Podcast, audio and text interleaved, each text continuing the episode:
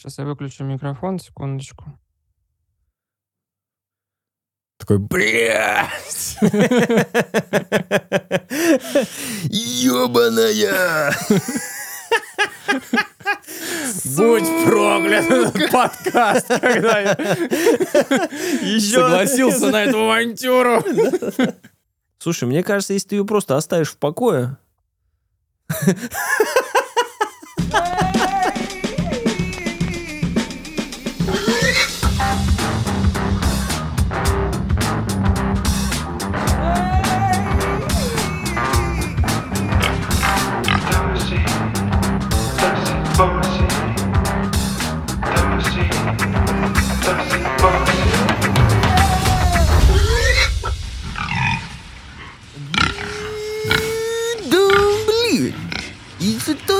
Bosi. Once again. Всем привет. С вами подкаст Тоси Боси. Я Паш Жестерев. Сереж Ломков. Привет.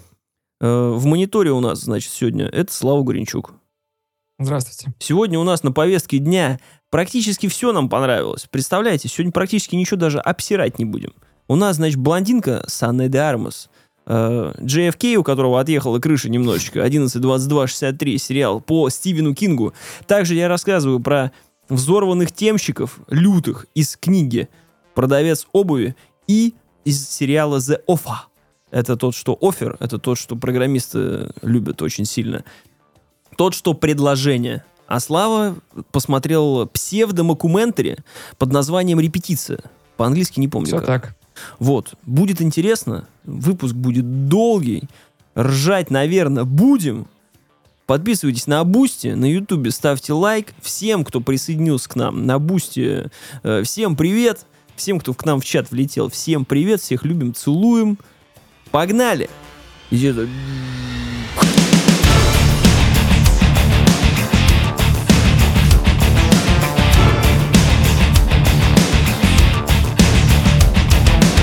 Приятно, приятно, когда все трое думают, что Думаю, они наверное, сегодня на подхвате. О, боже, надо тащить, да? Тележку толкать. Ну ладно, ребята. Сейчас я, сейчас я пересяду на диву. Кто будет толкать тележку? Мы стоим просто стреляем, знаешь, как в мексиканском треугольнике друг на друга. Кто толкает тележку? Блядь, мы проиграли. Какой рвочий всегда, когда заигрался слишком сильно. Ну что? Не знаю, нужны ли нам разогревы. Я хотел у вас э, спросить. Посмотри на Пашу. Ты не видишь его. Потому что Паша завис. Я его просто на взлете сбил. Ай, блядь. Люди любят обычно, знаешь, разговоры за жизу. И я хотел у вас спросить вот по какому поводу. А, недавно себя поймал на такой мысли, знаешь, скоро преддверие Нового года, а, а потом еще и день рождения мой настанет. Это так всех Я информирую. понял, я понял, да. Хорошо. И вон же старый Новый год. А, И вопрос не в том, что где настроение, что с настроением. Но это отдельно, кстати, разговор. Я заметил за собой, знаешь, что я хожу по городу, не обращаю внимания, в принципе, на новогодние украшения, когда я их вижу, я как Ты будто... не, не обращаешь внимания, потому что ты смотришь под ноги, чтобы не наебнуться в сугроб. Вот Это раз, это раз. А второе, Главный э, подарок, да, от губернатора. ежего- ежегодный. Вы хотели снега?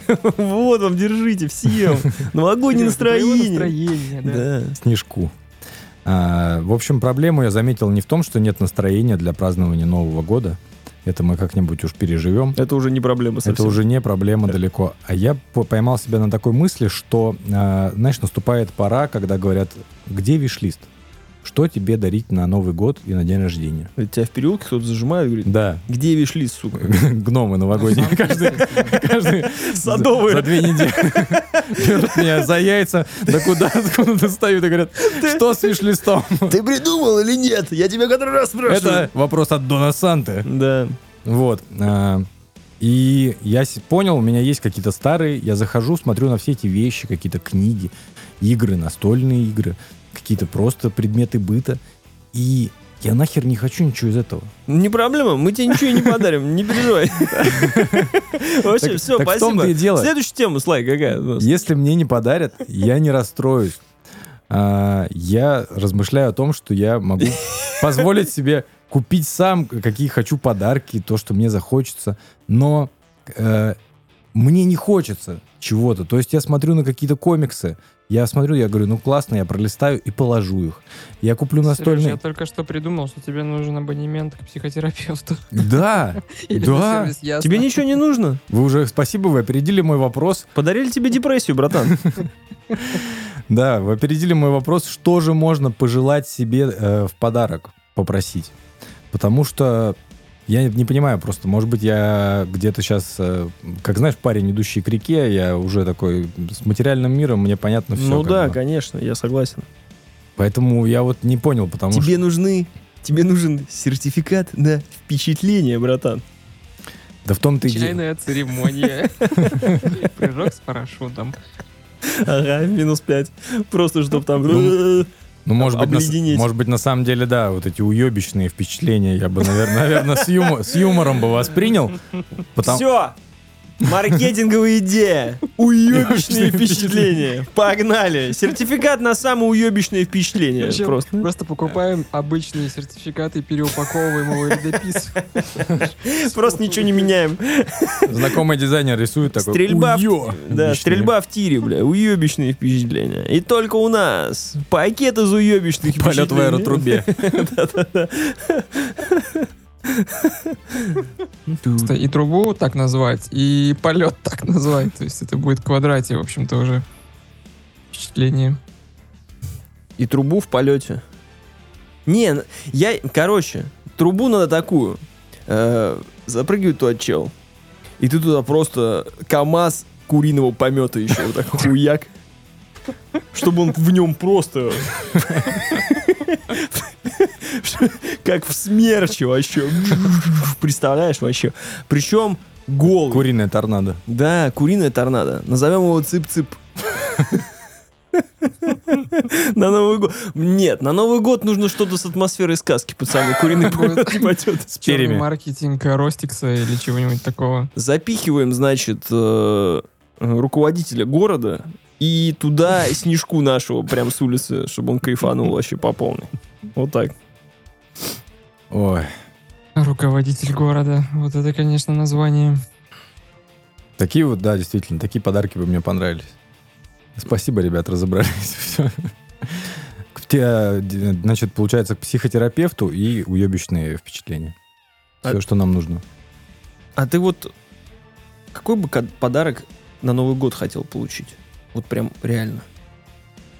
Как он тебе только сказал, что сказал, что не, не знает. Не, это про, я А так мне- понял, про день рождения больше было, что он уже, ему этот мир настолько понятен.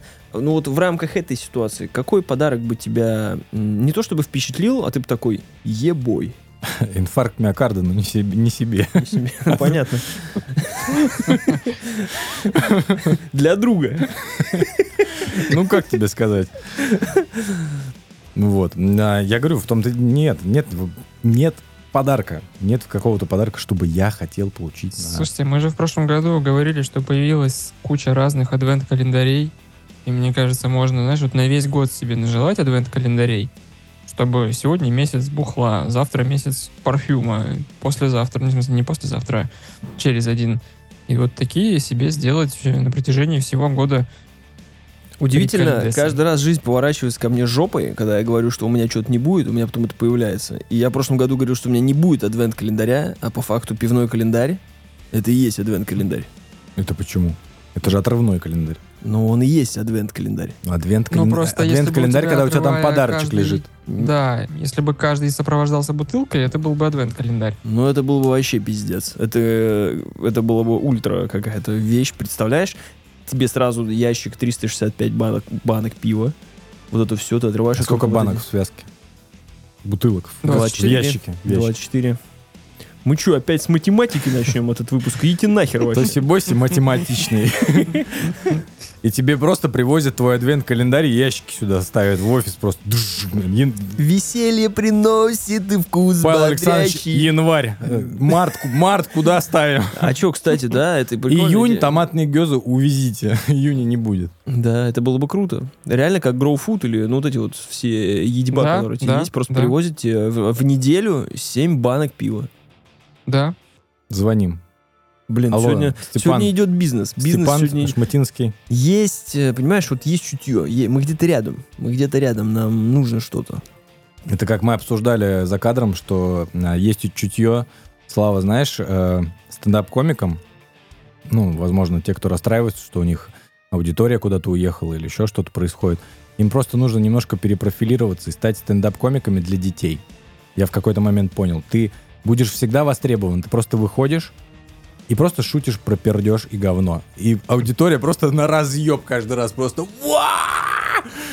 Каждая Мне шутка кажется, в цель. Билл Бёрр это не для детей. Может быть, стоит поставить Билла Бёрра детям? Гастролирует последние 20 лет. Или сколько? Возможно, он выступает на детских утренниках.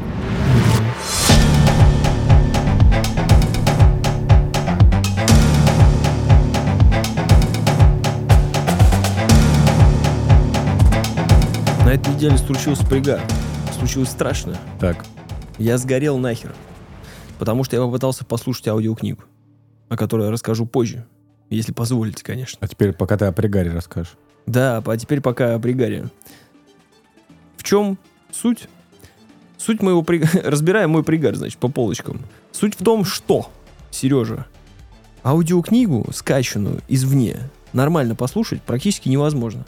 Это нужно юзать либо Telegram, либо просто в каком-то плеере, но ни одна падла не запоминает, э, где ты остановился и что ты делал. А как Литрес поступает? А Литрес ты Обратимся к, к специалисту Литресу. Э, Святослав, Тебе Павел уже ответил. Если ты купил на Литресе, то у тебя проблем нету. Но некоторые книги ты добываешь не только на Литресе, а извне. Да. В виде файлика. выбиваешь, MP3, ходишь на нее, на MP4. книгу, в рейды. Друг, друг купил, тебе прислал. И говорит, послушай обязательно.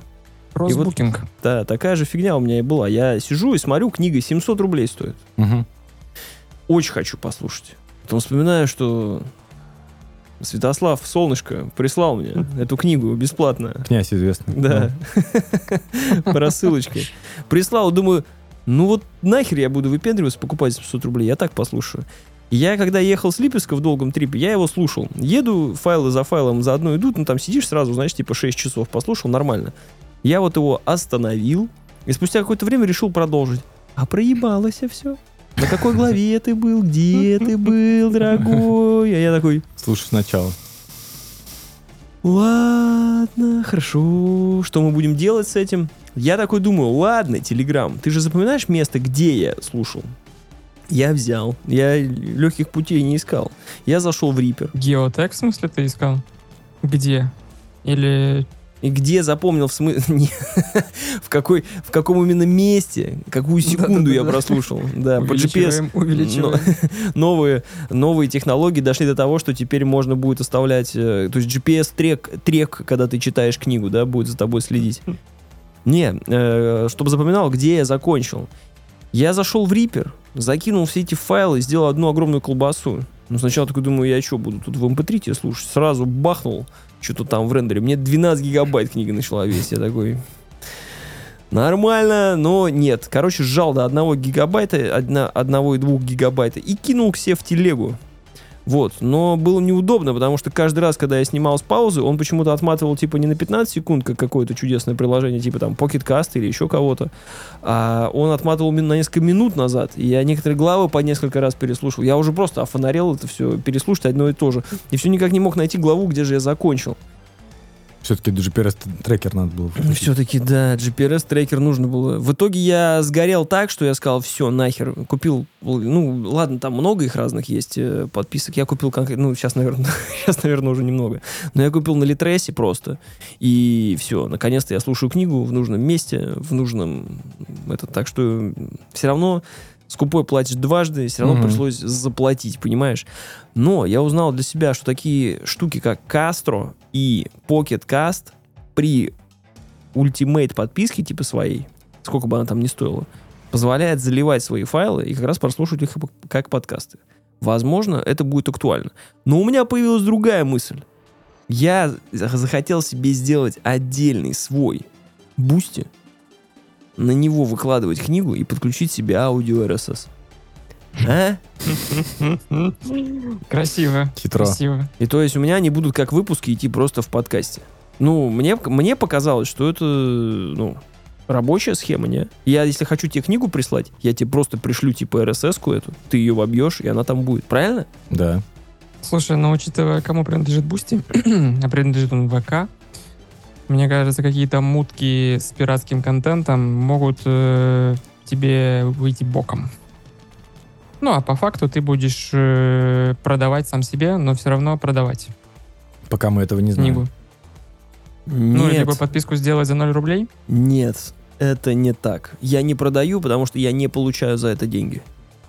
А то, что я дам тебе... Ну, я не знаю всех тонкостей оформления Boosty, как он раздает, то есть можно ли сделать за 0 рублей подписку и прочее, но, в общем, все равно задумайся, потому что, говорю, Boosty это не самая цитадель добра. Я задумался, я купил Литрес, и все. Я, причем я купил абонемент. Не очень понял, что он дает, что-то там... э, как-то вот все через жопу. У меня в свое время был Storytel. Я просто купил себе семейную подписку и, блядь, слушай все, что хочешь. Хоть каждый день... Тебе абонемент на Литресе не нужен. Это чисто подгон для скидок. Это как вот у тебя в банковском приложении есть подписка, например. И он тебе там дает больше категорий кэшбэка, где-то что-то еще избранное, какие-то скидки. У Литреса та же самая история. Ты получаешь скидки на новые книги, ну, в смысле покупать можешь.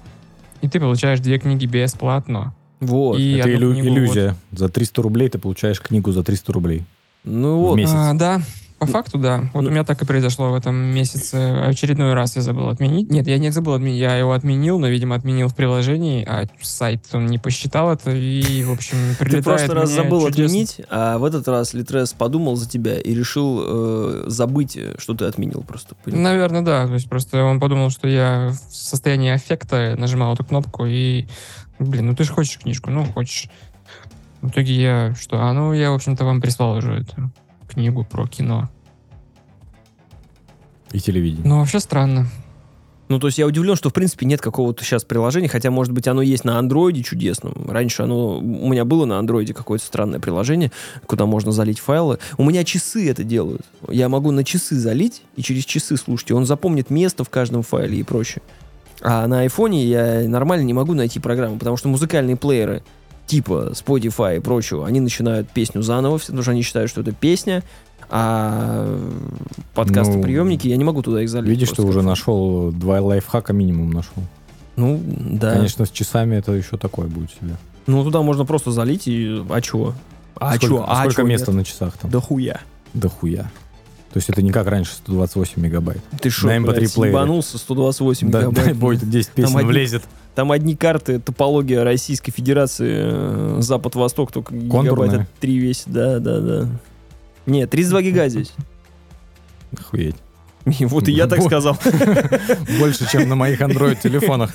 Всех вместе взятых. Типа того. Серег, сейчас эти флешки, они размером вот просто даже не с наперсток, еще меньше. Вот эти просто донглы, так называемые, для мышки, для прочего. Точно так же флешка выглядит, там может быть 60 гигабайт. В смысле, у меня в подкаст наш э, воткнут э, 128 гигаб- гигабайт флешка. Как думаете, как думаете, Терминатор, когда во второй части вот так показывал, сколько там было? на 2, чипе? килоби- 2 килобита. на Реально? удар и отжим, и все. Может, на у него, 1.0. может, у него там флеха была просто на терабайт. Слушай, ну есть картинка, что 64 килобайта памяти отправили какой-то спутник там, знаешь, на Марс, я не знаю, и 8 гигабайт памяти Хром сжирает одной вкладкой, и ему этого не хватает. Это было, по-моему, про Джеймса Уэба, новый телескоп, который отправили, и когда его, типа, технические характеристики говорили, там что-то памяти было, там из разряда Винчестер, там гигов на 200, типа того. Все такие, блядь, вы заслали. Типа, какую, какую-то там, я не знаю, космическая программа, условно, этой, по этой штуке там стоила 22 миллиарда, вы его туда отправили и сделали всего лишь ХДДшник на 200 гигабайт. А как мы будем в Киберпанк 77 с рейтрейсингом При этом- шпилить на орбите Юпитера? При этом А? он видос снимает 8К, и он как бы сразу такой начинает снимать 2 минуты, все. Блин, вот... э, Почистите диск. У меня, э, так как сын сходит с ума с э, космоса, я решил тут... Ну и YouTube у меня наводнен теперь космическими всякими Может, ему Dead Space, штуками. Dead Space зайдет ему? Конечно. Я думаю, за... можно разрезать некроморфов, пап, смотри, можно ногу отрезать. Да. И, и я решил э, что-то задаться вопросом м, телескопа домашнего. В Питере. Не вот это, куплю себе Pixel 7 Pro и буду ездить в горы. А нормальный телескоп, блядь. Они, кстати, стоят, ёб твою мать. Короче, это еще одна сфера, где нужно от- отложить котлету, как говорится, приличную причем. Конечно. То есть там от сотен тысяч начинается, Там мне кажется. Блять, дело в том, что результат не стоит как бы нихуя вообще. То есть там просто смотрите, это Марс. Там просто вот так пиксель, блядь, Ты в это время с айфона можешь увеличить, да, несколько раз, тоже Марс увидеть. Нет, то есть Луну ты можешь Ну а как же подглядывание за соседями? Особенно если в море Они, там они как-то... а, Солнце можно, типа, разглядеть нормально, но не один раз. Э, В смысле, а- солнце можно разглядеть один раз. Ну, в два жизни- глаза, да. Один раз посмотрел, второй раз посмотрел, ослеп. Это, да, известная шутка. Хо-хо-хо.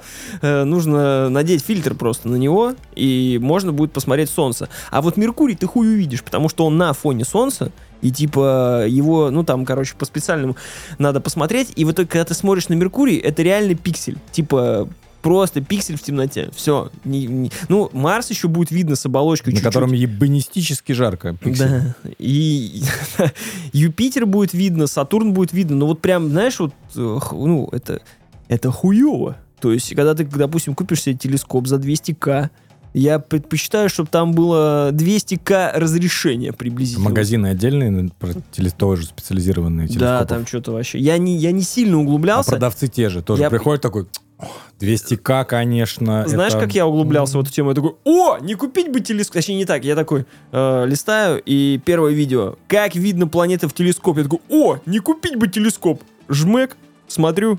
Не, не надо покупать телескоп. Примерно вот так я озадачился этой проблемой. Ну, нахера, Мне если кажется, есть... тебе телескоп Джеймса Уэбба довольно тоже подпортил сейчас э, твою планочку. Тебе хочется видеть такие же картинки, вот то, что у тебя на рабочем столе на телефоне. А Да. Обычный телескоп, естественно, тебе не предоставит такой Но Джеймс. Веб не снимает так, как мы... Ну, типа, это не так, что ты смотришь в него и эту картину видишь. Там же инфракрасное излучение, там что-то обработка, отдельно раскрыть. Короче, это все не так, как в мы любом думаем. случае ты от этого, говорю, пострадал опосредованно, но пострадал. Да, конечно. Но с другой стороны, у них есть... э, У Джеймса Уэба есть крутейший сайт, на который мы с сыном заходим. Я ему показываю тут картинки.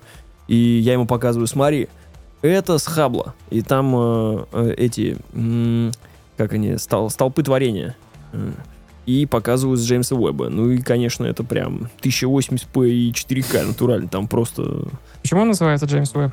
Ну, я понимаю, в честь кого-то, но... в честь э, чело- человечка по это имени Джеймс историческая Уэбб. личность или это какой-то ныне живущий чувак, который создал его? Нет, Это Человек-паук с параллельной вселенной. Нет, это чел, который жил, ну, то есть э, наш современник просто, который изучал, собственно, космос. Я, я сейчас тебе боюсь сказать, что конкретно он изучал, но в детской книжке было написано, я уже раз 50 прочитал это, но почему-то не запомнил. То ли он вывел какое-то уравнение, то ли он э, понял, что все планеты, типа, дока- доказал, могу путать, короче, там разные, от Галилея от Галилея до э, этих всех расписано чтобы было понятно. Так что это известный человек. Это как эти были темную материю, в честь которого назвали, которую искали, бозоны Хиггса, помнишь? Их же не существовало, Мгм. а в честь Хиггс такой, там есть бозоны, и такие, бля, в честь тебя назовем, и все. Потом окажется, что Джеймс Уэбб это тот, кто придумал через дискету смотреть на солнце. Типа первым они такие. Или гонщик Формулы-1? Великий, великий. Да. Ну, честно говоря, даже, ну, то есть я еще так прикинул, помимо телескопа, нужно еще, ну, будет на бенз скинуться, потому что из города невозможно будет посмотреть. То есть нужно будет ехать куда-нибудь в Карелию туда. И- Можно же с дачи, Я уж наверное, подумал, что для него нужен э, генератор, знаешь, бензиновый, который как-то, ну, энергия нужна, или еще что-нибудь в этом роде. Мгм. Не, нужно просто уехать, где не будет, во-первых, в, в жопу, то есть где не будет отражения от дом, ну, от- не от домов, а от городов, чтобы они не отражались. Это чистое небо, то есть нужно будет ехать в Карелию или наоборот ближе к югу там. Ну, там же еще свои системы, куда смотреть конкретно. Ты так просто, ты же вот типа, давай посмотрим, где Юпитер. Вот, ну давай, иди посмотри, найди. Там же нужно что-то как-то настроить, поставить. как. Ну, все равно в любом случае это звучит интересно. Ну, вообще круто. Мне показалось то, что это... Ну, не то, чтобы это интересно. Мне всегда космос был интересен, но вот именно заняться э, телескопом, мне кажется, это было бы круто. Следующий выпуск. э, Купил телескоп. Короче. Хуйня. Не, не купил телескоп. Я не знаю. Ну, там есть и дешевые, типа дешманские. Мне кажется, там тысяч за 50 можно купить. На Авито. Наверное, особо не углублялся. Еще посмотреть э, на тех людей, которые продают телескопы. Это, наверное, Ну, тоже отдельная Мне захотелось людей. ездить э, на Пулковские высоты. Я что-то неожиданно их вспомнил. Там есть телескоп, и там можно поехать и с экскурсией посмотреть. Так что я, возможно, займусь этим делом.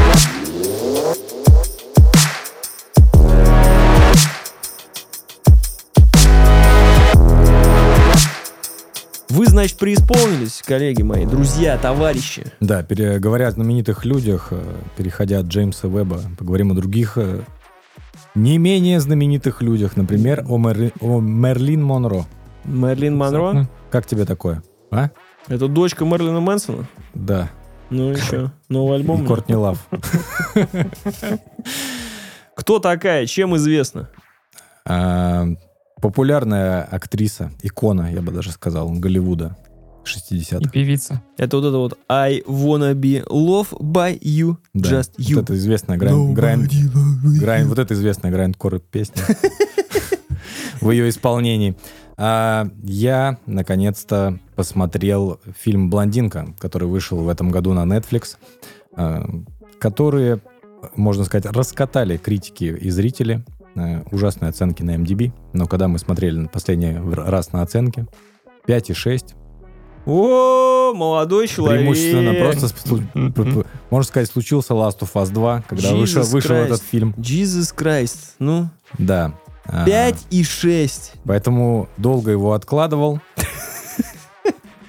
Чтобы пройти этот опыт вместе э, со своим близким человеком и забегая далеко Ну вперед, давай, Сереж, я готов. забегая далеко Пять и- вперед, пять и готов шесть, сказать, да. что не, не жалею о потраченных, э, сколько там, Слава, 2,40, 2 часа 2,40. 47 минут. Пролетели как песня в три захода. Господи. Кажется, Паша лучше не становится после каждой фразы. Да Он не, такой просто- 5,6, Да. 2,40. Какой кошмар. Так вот, Говоря об оценках, хочу вставить ремарочку, что это тот случай, когда на кинопоиске оценка выше, и это справедливо. То есть в случае с этим фильмом, ну, какие-то американские зрители немножко, ну, говноеды, не знаю, как еще то есть он народный, можно сказать, он народный фильм наш. Ну, у нас Теперь. же любят это показывать перед Новым годом, раньше показывали. В джазе только девушки всегда. Да, кстати, да. Мне нравится. Так, мы тебе сейчас расскажем, Паш, почему этот фильм будет просто сущим кошмаром для любителей «Джади только девушки» и для всех остальных любителей Мерлин Монро. То есть я неправильно актрисы, как смотрел? певицы. Я должен был не любить его? Нет, не, не, люб- не любят фильм, который мы сейчас обсуждаем. Мы, А. мы можем с этого начать. А, говноеды. Да. Все, понял. Мы можем с этого начать. А, Просто я, когда начинал смотреть этот фильм, я отбросил сразу а, все какие-то свои ожидания. А ты приквел смотрел «Блондинка в законе» перед этим? Да, и вторую часть еще. Ну, ну, Блондинка в законе 2, да, вот это все обожаю. Еще атомная блондинка была, ребята. Но тоже актриса не забывайте. Это поменялась. сиквел. Риз Уизерспун, конечно, бы здесь вообще затащила. Поменяли, к сожалению, актрису. А, Не, у нее слишком, у Риз Уизерспун слишком острый подбородок. Ничего, ей бы подложили, как э, к крестному отцу туда ну, валиков напихали бы Как за у- щеки. Как у, у- у- в меме у этого из Спанч Боба, понял, когда он типа этот, ну, Да-да-да. Вот такая бы Риз Уизерспун была. Гигачат, назовем его так. гигачат, осьминог, да, так бы сделал. Так вот, что нужно прежде всего помнить, когда вы начинаете смотреть этот фильм? Этот фильм не является а, биографией Мерлин Монро, я считаю. И не является мелодрамой, как это указано тоже в жанрах к этому И- фильму. Потому что этот фильм А сня- чё это? снятый по фанфику. Это фильм по фанфику, который написала в, свое, в 2000 году значит, писательница. а, решила совместить не только документальную историю биографии а, Мерлин Монро, но как бы написать от лица персонажа, что она чувствовала внутренне. И режиссер это радостно взял, и вместе взявшись за руки, они сняли э, фильм, у которого самый высокий возрастной рейтинг на Netflix. А, и вы, Сколько, 37 да, плюс? 37 плюс, именно. Ну, Давай поясним, да, есть рейтинг э, R или M. У фильмов R. Или это типа R. сем- до 17 лет, а есть R. NC-17. NC-17 это уже, в общем-то, это уже порнуха, и которую не показывают в кино с 21 до 21 года, по-моему. Точнее, 17. Так там что, раз- от, ра- от разных стран зависит по-разному. соски Помнишь, показывают? Showgirls фильм? Там показывают многие вещи. Вот, но я, кстати, не заметил что каких-то супер жестких сцен и супер откровенных, чтобы был такой рейтинг. Мгм. Вот, но, Сереж, продолжай. есть, я, я э, буду дополнять тебя только. Я правильно понял, что кто-то что-то написал про Мэрилин Монро, и это экранизировали. Я потому что думал, что это биографический фильм, ну, типа, как бы... Нет, это экранизация книги именно, художественной книги про Мэрилин Монро. Серёг, А- насколько я хочу напомнить, что, насколько я знаю, все-таки режиссер фанат Мэрилин Монро. И он, пусть и экранизировал эту книгу, это- для меня это новость, но вообще он много вещей изучил про нее. И, возможно, просто Возможно. ему эта интерпретация понравилась этой женщины, и он, имея некую базу э, и некую интерпретацию, попытался совместить в своем фильме в другом э, виде искусства. Да, ну мы сейчас это обсудим, э, как режиссер это отразил, если он фанат э, Мерлин Монро. В чем случилась проблема у людей? А, как я себе представляю типичного фаната Мерлин Монро? Я себе представляю, что это мужик лет 50, мохнатый, с бородой. И одет, Вот и такой. одет в именно костюм Мерлин Монро. Знаешь, вот это знаменитое белое платье, парик. И, когда он увидел этот фильм, он такой, это не моя Мерлин! Это не моя Мерлин! Девочки! Нет, что вы сделали? Что вы с ней сделали? Нет, как так можно? Вот эти фанаты, которые ставят, и критики точно так же выглядят. Они в розовом платье, которое, знаете, тоже знаменитая сцена, где она среди мужчин на сцене там поет, они все на руках носят. А, все в косплее Мерлин Монро. А, у нас у каждого, просто я считаю, если мы говорим о какой-то знаменитой личности, у нас у каждого есть и своя Мерлин Монро, и свой Фредди Меркури, и свой там, не знаю, Виктор Цой. Каждый себе представляет этого человека. И вообще, мой еще один из вопросов, нужно ли как-то представлять себе этого человека? Присваивать себе какую-то знаменитость. Типа, это мое. Этот человек мой настолько, что вы не смеете никаким образом. Это мы, опять же, почему возвращаемся к Last of Us. Это мой Джоэл, моя Элли, что вы с ними сделали? Вот это присваивание всего. А, поэтому случился такой э, провал в оценках, можно сказать. Но лично я скажу, что для меня а, «Блондинка», скорее всего, будет а, фильмом года. Стой, у тебя в этом году уже был фильм года. Какой? А, да, это, это хорошо, что хорошо, что ты вспомнил.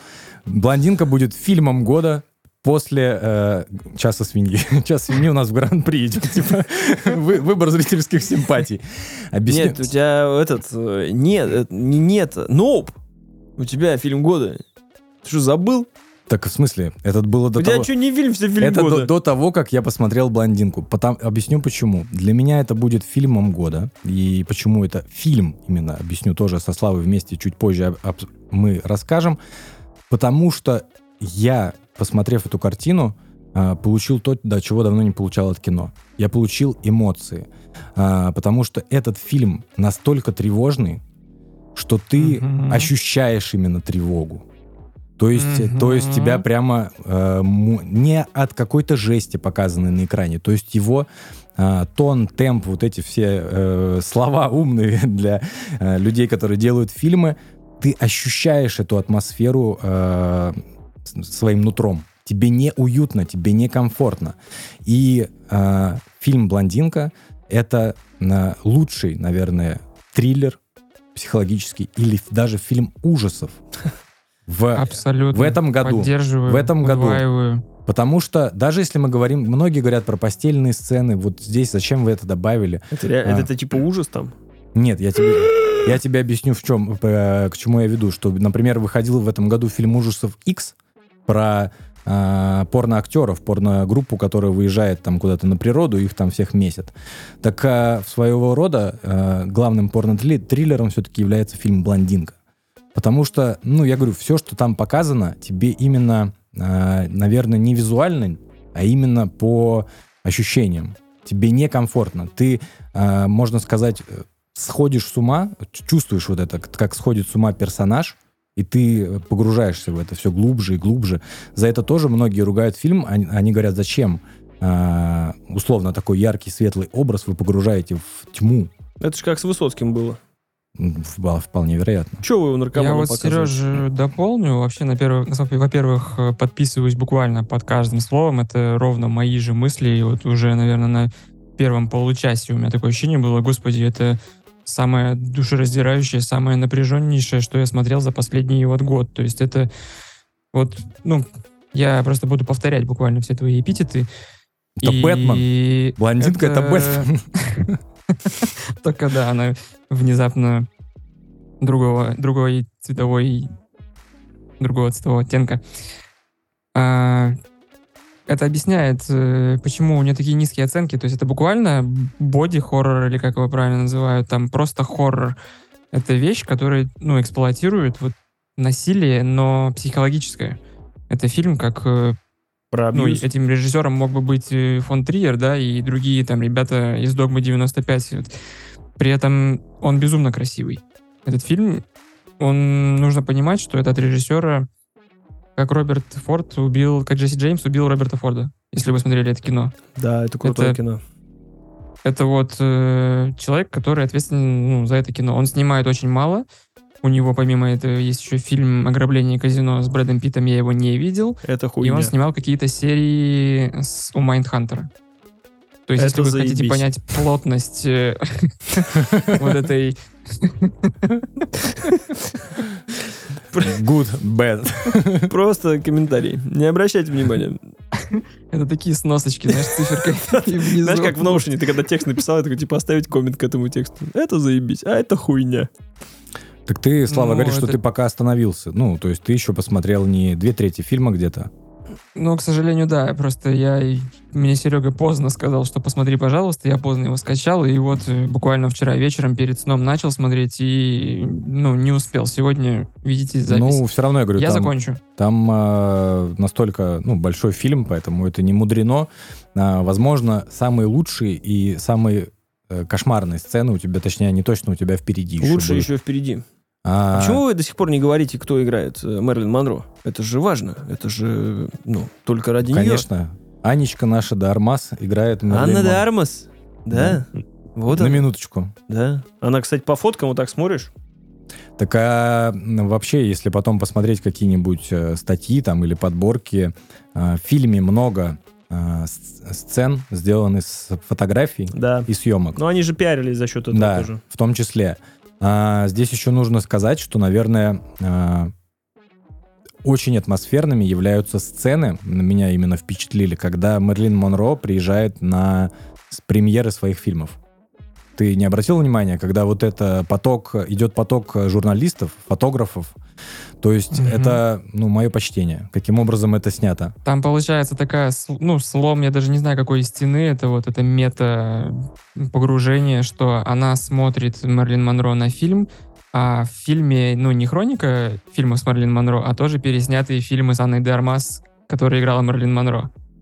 То есть вот эти вставки? I wanna be loved by you, Ну. это тоже... Ну, все, все переснято. А, это, ну, это как, Да. как делал Тарантино в своих, когда он переснимал, типа, старые вот эти фильмы, которые... Ну, то есть прям переснял покадрово Да, то, да, что да, да, да, принадлежит да, да, им. вот хорошая аналогия. Мне просто напомнило, видел такой, может быть, видос, э, как раз как переживал после м, сцены или после выхода фильма, да? Э, Не смотрели видео на Ютубе внезапно с Александром Розенбаумом? Нет. Когда он выходит по торсу в гримерку после концерта Видел. с гитарой, просто вот так достает сигарету, просто берет ее такой... Открывается дверь, залетает его менеджер, такая, Сашенька, э, туда-сюда, фа. Он такой просто, съеби нахуй, блядь. Я, типа, там, пять тысяч человек держал вот так вот там три часа. Просто уйди нахуй минут на 10. И все. Знаешь, сколько в этом, э, это- в этом э, Нужен ли нам байопик про Розенба- Розенбаума? нам он пригодится, потому что он просто там, реально, вот его слушаешь такой, знаешь, э, хочется, Ждем, когда, когда Рами Малик э, постареет и облысеет. Будет играть Розенбаум. когда с работы приходишь, знаешь, нужно, ну вот ты приходишь, сел ужинать, и когда жена начинает тебе что-то рассказывать, ты просто вот так подвигаешь этот видос такой, посмотри. Если харизмы не хватает, тоже так сделать. Так вот, а, о Не, фильме. можно, конечно, сразу в ебуч прописать, но тоже такое себе. Не рекомен- Давай, Сереж, давай. Не, не рекомендуем. А, при этом можно согласиться со всеми критиками, которые говорят, что э, фильм это набор сцен каких-то. Ну, то есть Блядских про- скетчей. Просто скетчи из жизни Мерлин Монро, куски нарезаны. Но при этом, а, возвращаясь к тому, что Слава сказал, что, ну, возможно, там где-то было написано, что режиссер а, как бы фанат и изучал это все, жизнь Мерлин Монро, а, и при этом он кайфует. Приятно смотреть фильм, когда человек кайфует, снимая свое произведение. Потому что каждая сцена наполнена какими-то находками. Вы потом обратите внимание, когда будете смотреть. То есть отдельно взятая сцена, и в ней в каждой какие-то свои фишки. Там для эссеистов прям пространство, то есть э, он, он знаешь, как Уэс Андерсон играет, э, во-первых, э, пропорциями кадра 4 на 3, 16 на 9, черно-белый цвет, обычный.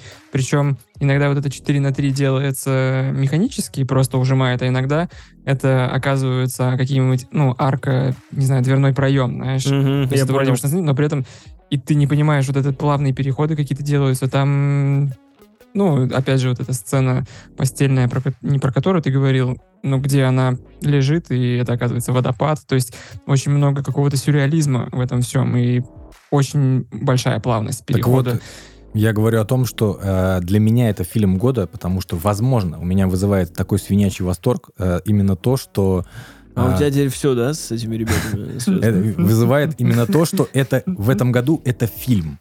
То есть с визуальной точки зрения это просто... Это кино вообще, кинище, Это, да, да кино... Э, Кинецкий. С большой буквы? Кинецкий, давай, да, обойдемся без большой буквы. Но Киносяндра. если у вас там есть ваши оледы, которые вы бережно, значит, с собой унесли, увезли, или вы э, можете... Это если вы коробку нашли. Дома, нашли, да, или если нашли коробку, а, вы можете так оболедиться, я думаю, там. Оболедиться? Во все поля. А ты в курсе, что с визуально звучит как э, почти свиной виск? Вот с визуально. Ну, так и есть. Оболедился с визуальностью. С визуально, потому что виск, да. Потому что, как уже сказали, идти сюда за какой-то исторической достоверностью а, ни в коем случае не нужно. То есть это как, даже можно на самом деле отбросить то, что это фильм про Мерлин Монро. Вы можете посмотреть фильм про актрису, которая а, добивается успеха и от своих внутренних проблем а, не справляется, а, сходит с ума в какой-то степени.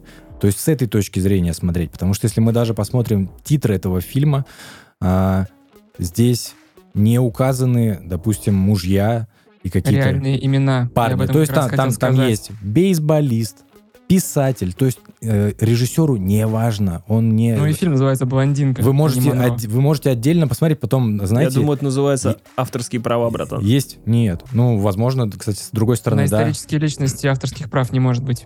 Там есть... Что они, э... они про Цукерберга снимали кино, Паш. Это, ну, у них так и не работает. Они не могут запатентовать.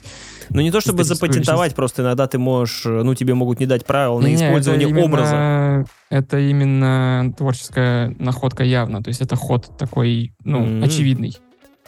Понятно. Потому, что это действительно образы такие просто. Потому что фильм, он, э, опять же, не про Мерлин Монро. Он про актрису, которая играет Мерлин Монро.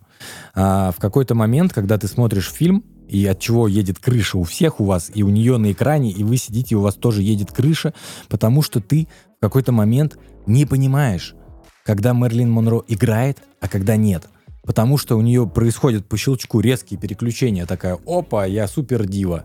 Опа, я здесь играю роль жены. А здесь я играю роль любовницы. То есть так ты... она что, была реально великая актриса? Я имею в виду, что человек так запутался в себе, что mm. и уже все, все, что ее окружает, ты просто пытаешься выловить, где же тот э, настоящий человек. Или этот человек уже Поэтому... глубоко похоронен где-то далеко.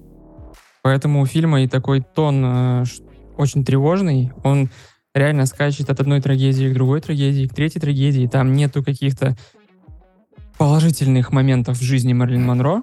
Э, он это, конечно, эксплуатирует. Не знаю, можно ли это, ну, хвалить за это, можно ли за это ругать. Вот мы выяснили, что критики за это ругают. Мол, якобы это слишком простой такой способ манипулировать чувствами людей, но это действительно показывает ее трагедию. Ну, то есть мы понимаем... Триллера. То есть мы понимаем к концу, да, почему она заказала себе черный макинтош, да? Ну, вот я об этом хотел тоже сказать, что это еще один фильм наряду с другим странным, разделившим людей на два лагеря, который мы уже обсуждали или не обсуждали. Нет, не обсуждали, род человеческий. История похожая. Это про абьюз женщины. Все, хочу понять, Э. как ты их там связал. Просто один смотрел, другой не Буквально смотрел. это вот то, что, ну, я уже высказал, что какие плохие мужчины, если, ну, Мгм. это слишком прозвучало иронично. Э, И это такой, получается, феминистический манифест, снятый белым цисгендерным мужчиной, да. И поэтому тоже, я думаю, прилетело за это, что как ты смеешь нашу... Да что ты знаешь икону. вообще? Что ты Да, знаешь Куда вообще? ты лезешь, и как ты можешь показать все те ее переживания в своем, ну, благоприятном мире. То есть ты ничего не понимаешь, но при этом пытаешься людей учить. А что, типа, Просто- Джеймсу Кэмерону на Пандоре нужно было жить, чтобы показать Пандору? Я не понимаю. Это что за тема? Телефончик оставьте вот этих вот людей, надо бы разобраться там, вопросики порешать. Слишком большой список будет, ты как Джей Молчаливый Боб будешь есть, да? Так, вы написали комментарий к этому фильму. Не, ну здесь просто еще ругают за то, что показана в фильме грязь. А, Прям грязь-грязь? Грязь-грязь, и в отношении... Вообще, я бы не сказал. В отношении, бы при- в отношении там президента Кеннеди и все в таком духе. То есть, типа, ну, ребят, ну это перебор уже, конечно. А что там с JF Кеннеди?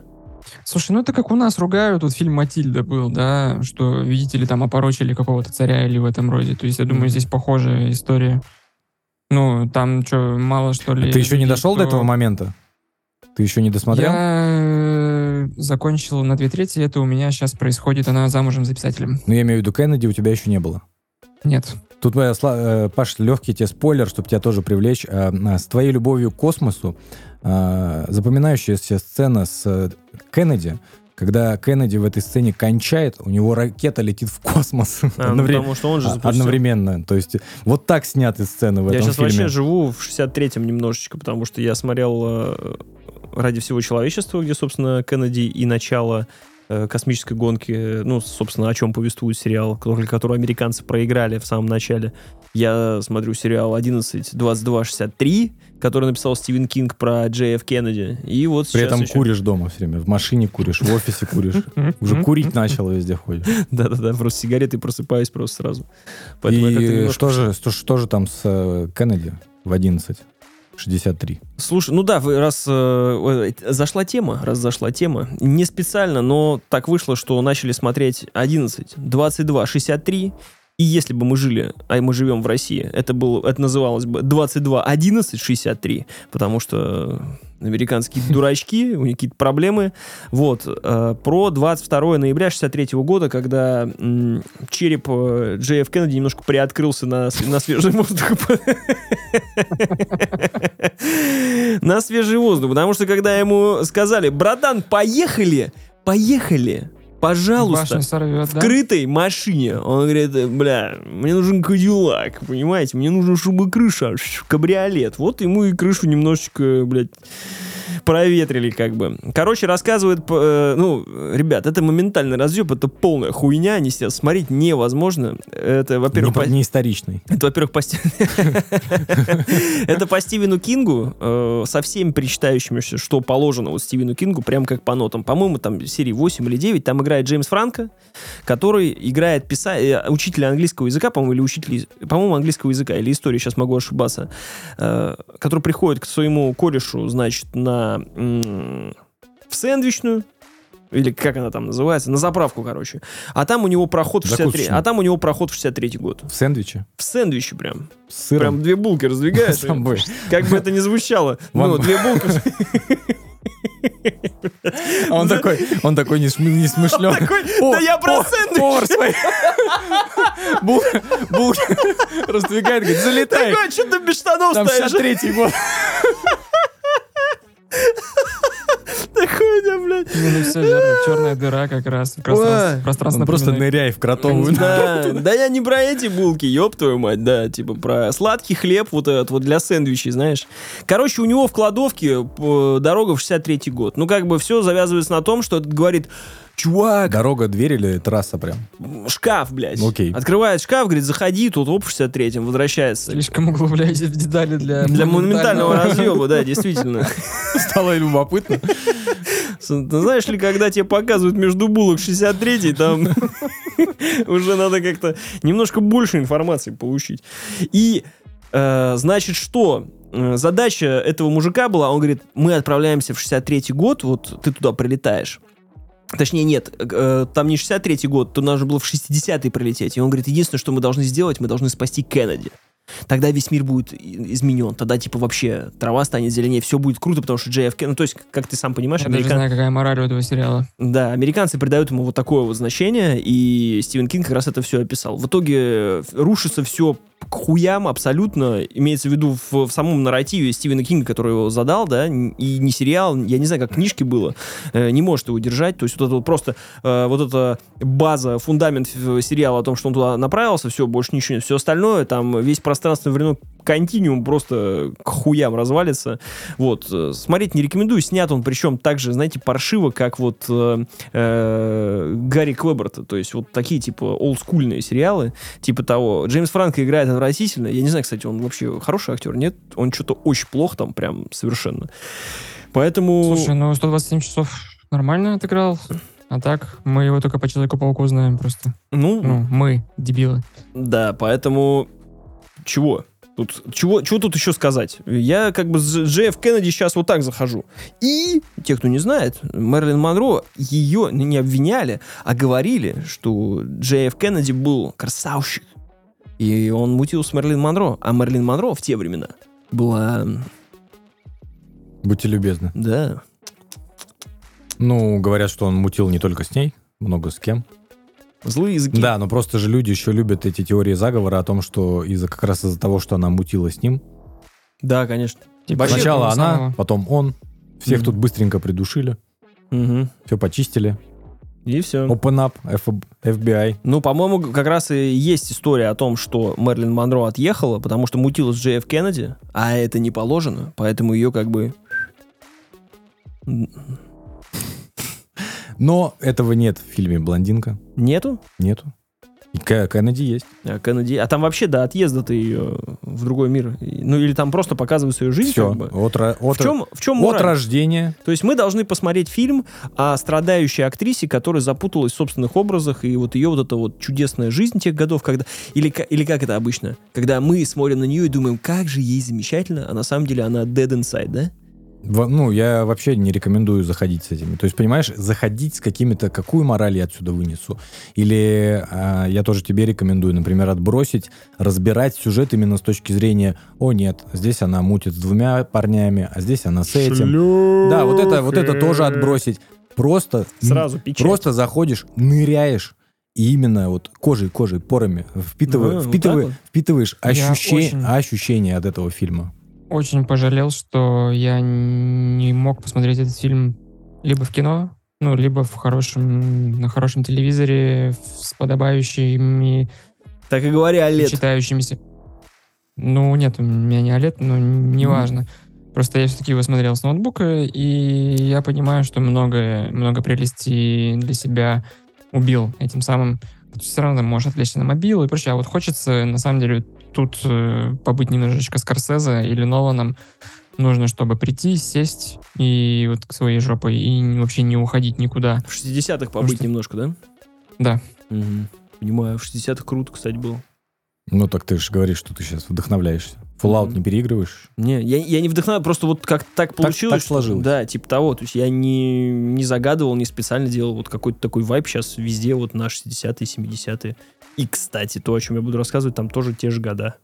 Поэтому а, я считаю, надеюсь, что Слава досмотрит, Слава кайфанет, Слава поймал вайп этого фильма, а, чему я рад. А всем, А ты, Паша, извини, а всем, да? нет, а всем остальным, если у вас есть э, возможность, если у вас есть внутренние силы э, немножко потревожиться еще сверх меры, но только на другую тематику, то рекомендую ознакомиться, потому что а, с визуальной точки зрения, конечно, мое. Честно говоря, заинтересовали, потому что я думал, собственно, то, о чем мы показывали это все, то, что это будет какой-то биографический фильм про нее. Почему не понравилось? Ну, потому что, а кому нравятся биографические фильмы про людей? Там же все не то и все не так. Для тебя будут твои любимые моменты, когда еще Мерлин Монро разговаривает со своим нерожденным ребенком. Любишь такие сцены в фильмах? Там, кстати, кадзимовские вайбы есть вообще вот Да. эти прям абсолютно. Есть одна сцена, я думаю, господи, это то ли сцена из пяти, то ли это сцена из Stranding. Я подумал, что Вообще, ну, если бы у Кадзимы было больше чувства вкуса, фу, чувства вкуса, Мгм. то он бы Ты ща вот мог что-то похожее. Может быть, там блондинку, Я когда, ща быканул. когда ты смотришь блондинку, там директор Байкадима. Да-да-да, просто у нее татуировка Байкадима просто. Ну, вполне вероятно, кстати. Не, я... Ответь мне одно. Я смогу сделать там как...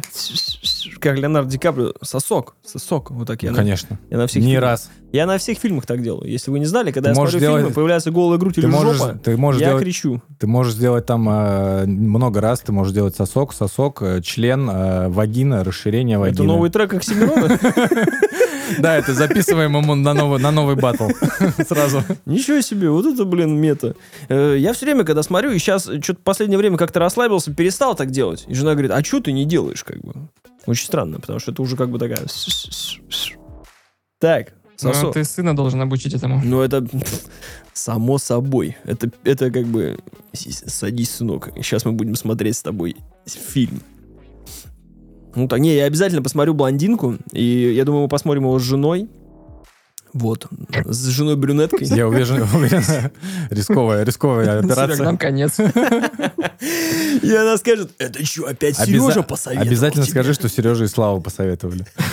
Как она с этим справится. Давай сначала скажу Слава, а потом Сережа, потому что если... Сережа. Да, скажи Слава, потом он такой, типа, ха-ха, все время это был Сережа. Как миссия неполнима, не узнала?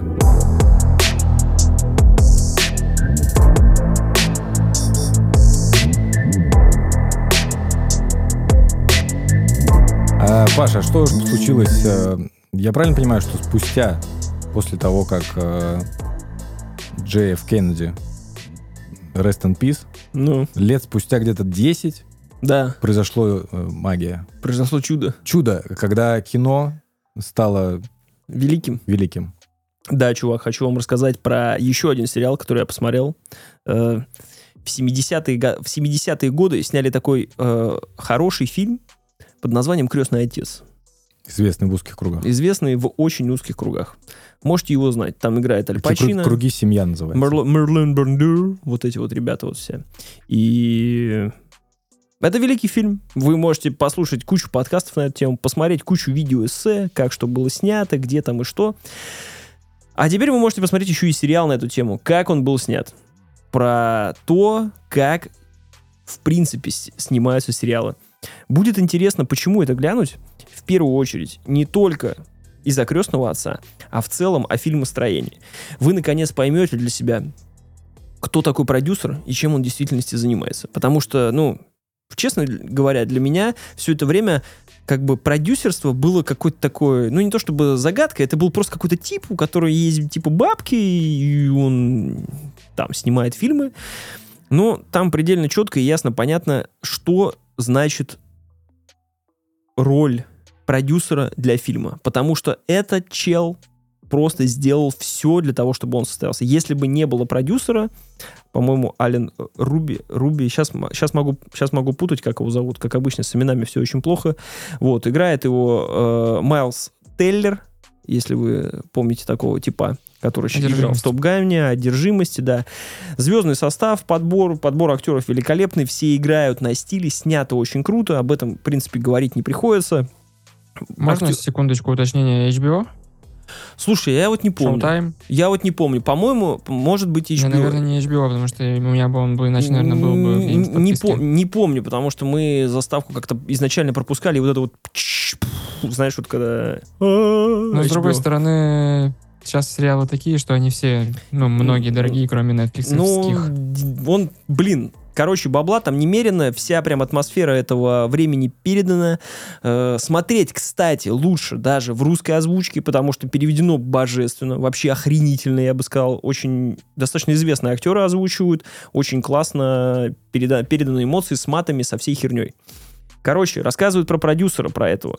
Что он и как делал. Ну, как вы понимаете, крестный отец был связан с мафией.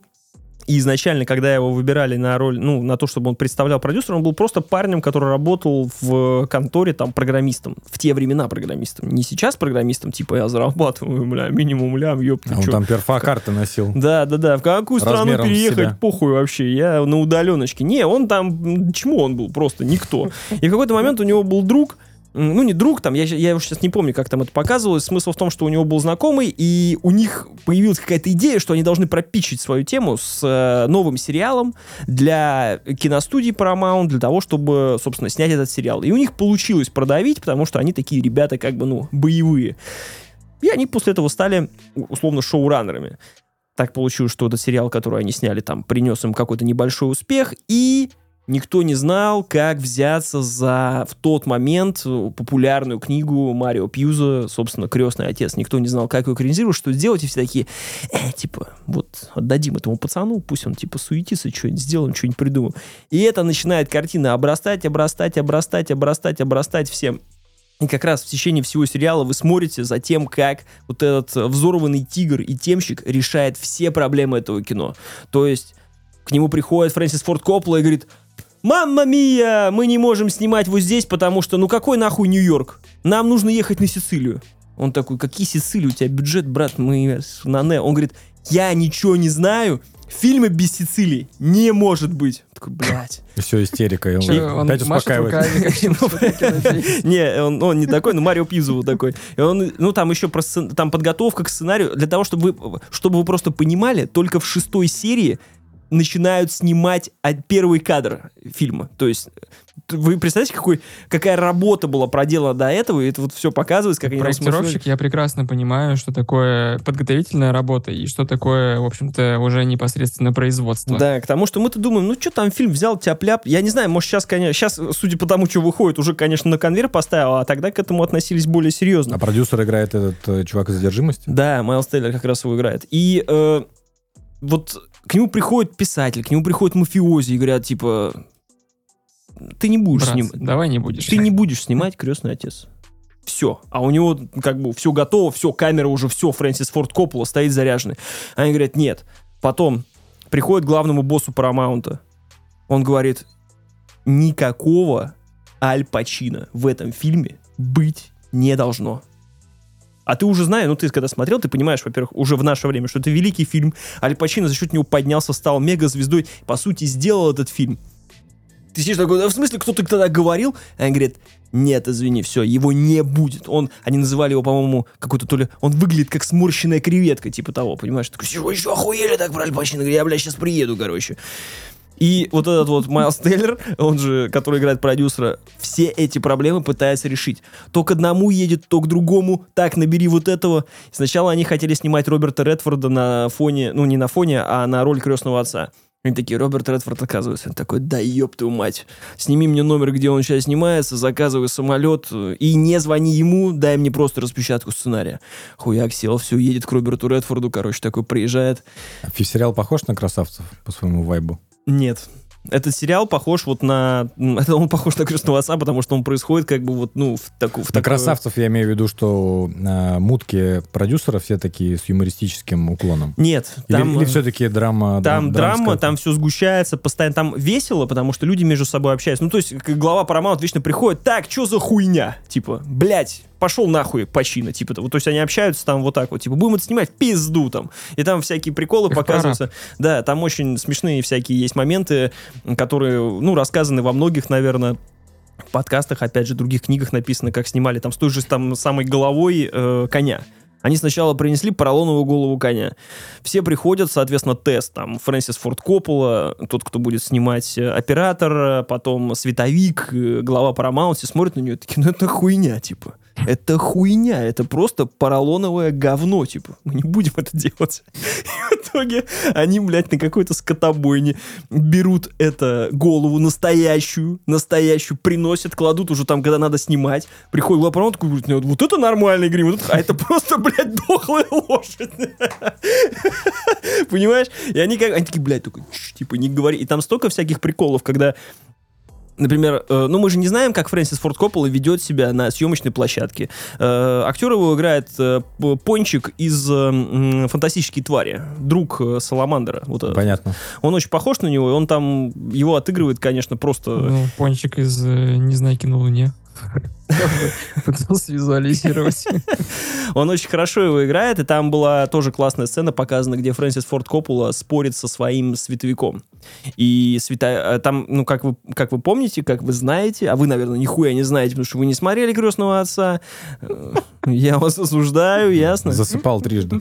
Блондинку, значит, 2.47, он типа, о, я посмотрю. Я был молод. Может быть, нужно попробовать еще раз. Обязательно. Крестный отец, 4К ремастер, сейчас обязательно нужно смотреть.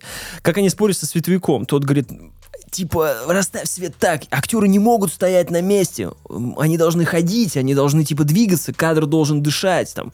Э, световик говорит, «М, иди ты нахуй. Блин, как они будут ходить? Мне нужно свет выставить так, чтобы свет был здесь. Там, ты же любишь, чтобы на половине лице свет, на половине не свет. А еще не забывай, что это 70-е, там, как бы, свои бюджеты, камеры, блядь, вот такие, как у Нолана сейчас, знаешь, там, на, нарощены. Кстати, кстати, про Нолана неожиданно новости видели, да, что он это... Он ну, говорит, к сожалению, ядерную будет? бомбу не получилось. Не дали. Да, к сожалению, блядь, действительно. Очень, очень жаль. А то он там уже в некоторых местах, наверное, бегает, блядь, с камерой, ждет просто прилета.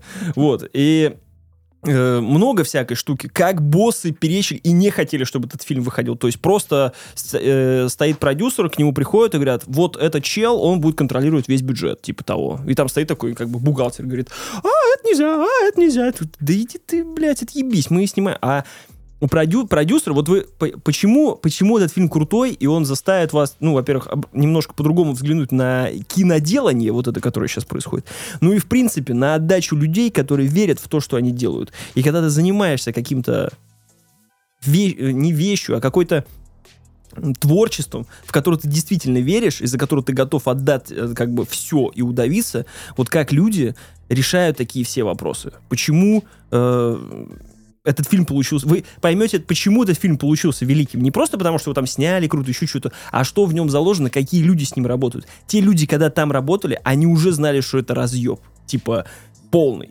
Они пришли к Марлону Брандо, который тогда уже был в жопе в полной, и говорят, Марлонка, ну, можно. Но он сразу там себе два, две этих за щеки гуталином намазал волосы, все, они смотрят, блядь, это же Корлеоне. Ёб твою. Приезжает на Сицилию в Корлеоне. К ним приходят мафиози корлеонские тогда, и там, зайди ко мне, поговорить, такие, блядь, нам здесь ловить нехуй, все, уезжают. То есть постоянные проблемы преследуют, боссы прессуют, бабок нет, деньги новые нужно выбить. Актеры жалуются, не можешь выбить крутого э, Аль Пачино, который потенциально никто, но ты посмотри, вот то есть там у них есть прогоны, они сняли что-то, сидят в кино... ну то есть у них маленький кинотеатр, они сидят и смотрят. И они посмотрели такие, бля, ты видел это? Такой, я видел это. Здесь никто, кроме как Пачино, не может справиться. И вот это видение у этих боссов, у этих людей, вот эта чуйка, которая была, и вы потом посмотрите э, там на Википедию, когда зайдете, глянете, что потом сняли эти люди. И, кстати, вот этот вот э, э, продюсер, он после этого снял э, самый длинный ярд. Фильм, который по-русски назывался «Все или ничего» с Адом, э, как бы, э, помнишь, с Адамом Сэндлером, переснятый, с Да, Крисом помню. Роком? Вот он снял тот, тот оригинальный, и потом был продюсером еще и садовым Адамом этого же фильма, просто чтобы ты а понимал. А такое часто бывает, когда не дублируется, господи, повторяется судьба. То есть, например, есть фильм «Сыщик» с угу. Майклом Кейном. Угу.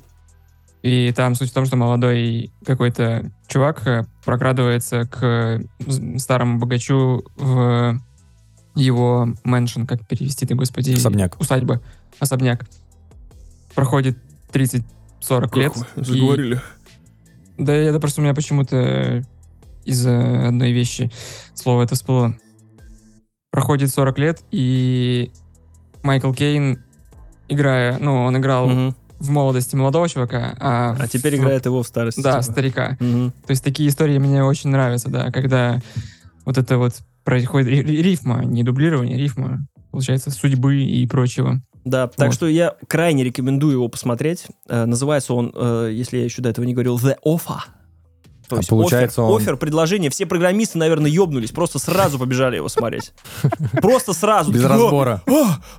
сколько ж там платят-то? Пацаны мне прислали Ну, оферы. Там 10 ёбаный серий посмотрели, так и не сказали, сколько Ну, платят. А сколько заплатили? Нет, там, кстати, про деньги идет разговор. А, вопрос, это мини-сериал, получается? Или что они будут делать во втором сезоне? это не мини-сериал, это мини-фильм, я бы сказал. То есть, ну, это... Это восьмой- мини-сериал. Я не знаю, я думаю, что... есть, э, ну, мини-сериал это когда законченное произведение Да. просто в формате сериала. По сути, да. То есть, э, они расходятся на том, как их судьба разделилась. То есть, э, Но они э, сериал о именно Да. о съемках первой части. Да, да. То есть, нет, там затрагивается в конце о том, что, братан, мы типа взорвали все, мы сделали, и давай на вторую. А сам продюсер говорит, что типа, братан, я теперь хочу сделать свое. И это как раз был этот фильм, про который, вот я говорил, все или ничего, Мгм. или самый длинный ярд, он назывался по-английски.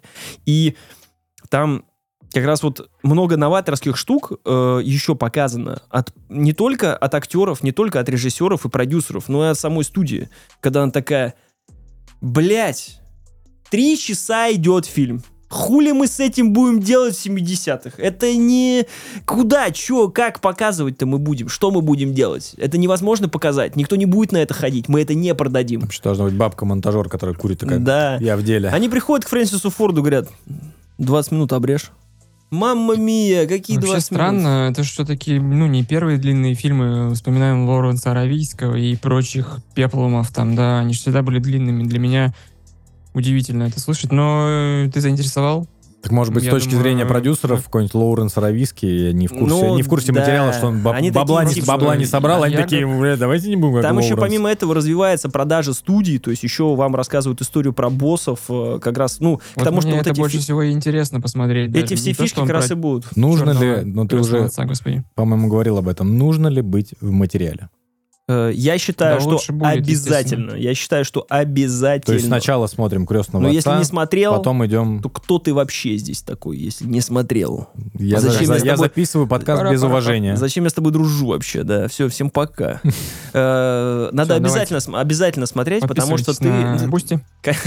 Конечно, все вот эти про коня и прочее ты знать будешь, но ты не почувствуешь э, вот это порами своими, Серега. Они у тебя приоткрылись на блондинке, а вот там ты, ты Мне просто ими кажется, не Ты прочувствуешь. должен был спешл про этот сериал записывать. Просто, я не знаю, мне кажется, я не видел таким воодушевленным тебя. ну, Не, приятно, это заряжает. Хочется посмотреть Это крестного отца теперь. это действительно очень заряжает. Ты смотришь на него, тебе после этого хочется идти и делать. Идти и делать что-то. Не то чтобы что-то свое, а просто ты понимаешь, что, блядь, если я что-то решил, все, меня ничего не должно остановить. Если я вижу в этом как бы какой-то путь для себя, все. И все продюсеры там говорят, блядь, да отъебись ты уже от этого крестного отца, да хуй с ним, там, разберемся как-нибудь. Там. Нет, это моя тема, я ее завершу. Мафиози, хуй с ним, я иду к мафиози. Не мафиози, иду не к мафиози. Правительство, я иду к правительству. Просто всех нагнул и сделал то, что должен быть. Просто супер взорванный тигр, темщик, вообще красавчик. Э, реально круто.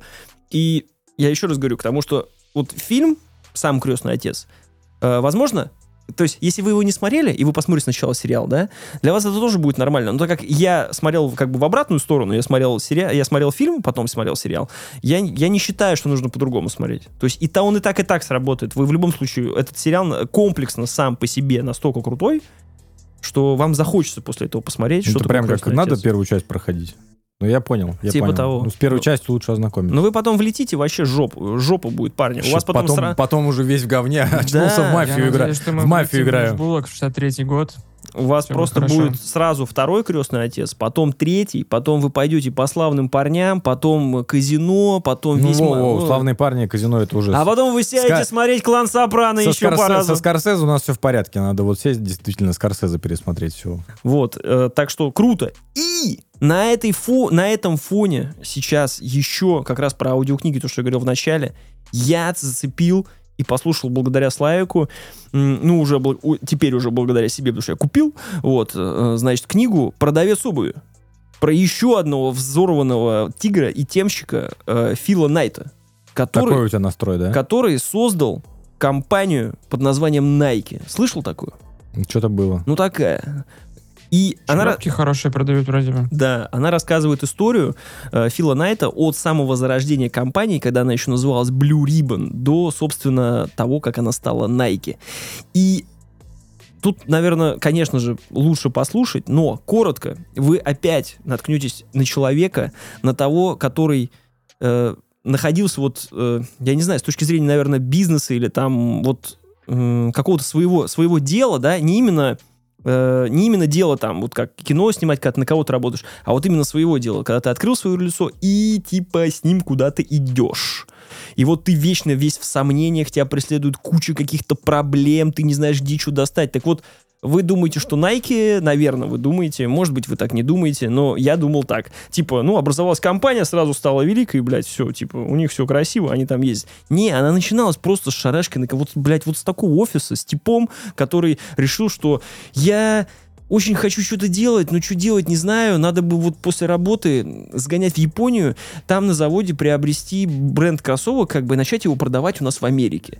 Вот. И и это начинает... И все завертелось. Да, и все Да, завертелось. У него просто была... А, не, у него была мысль сначала такая, что он сказал отцу, все, нахер, я еду как бы в путешествие, в огромное, э, по, все, по всему миру. И он объездил весь мир. И в, какой, и в какой-то момент он, его посетила вот как раз эта мысль, он остановился в Японии и начал продавать кроссовки м, фирмы Tiger, по-моему, они назывались. Вот. Аницука Тайгер. Аницука Тайгер, да. Это вот из чего рождался Nike. И рассказывается вот эта история, как он, э, блин, нанимает к себе людей на работу, как он завязался со своим партнером, бывшим тренером, который любил не только, типа, тренировать людей, но и разбирался в тонкостях, собственно, кроссовок. Почему еще мне это было интересно, так как я занимаюсь бегом, да, э, вечные споры, знаешь, гитаристов про то, какая гитара лучше звучит, Мгм. э, те, кто играет в компьютер, какой процессор как тянет, телефоны, пиксели или айфоны, а вот у бегунов это какие кроссовки.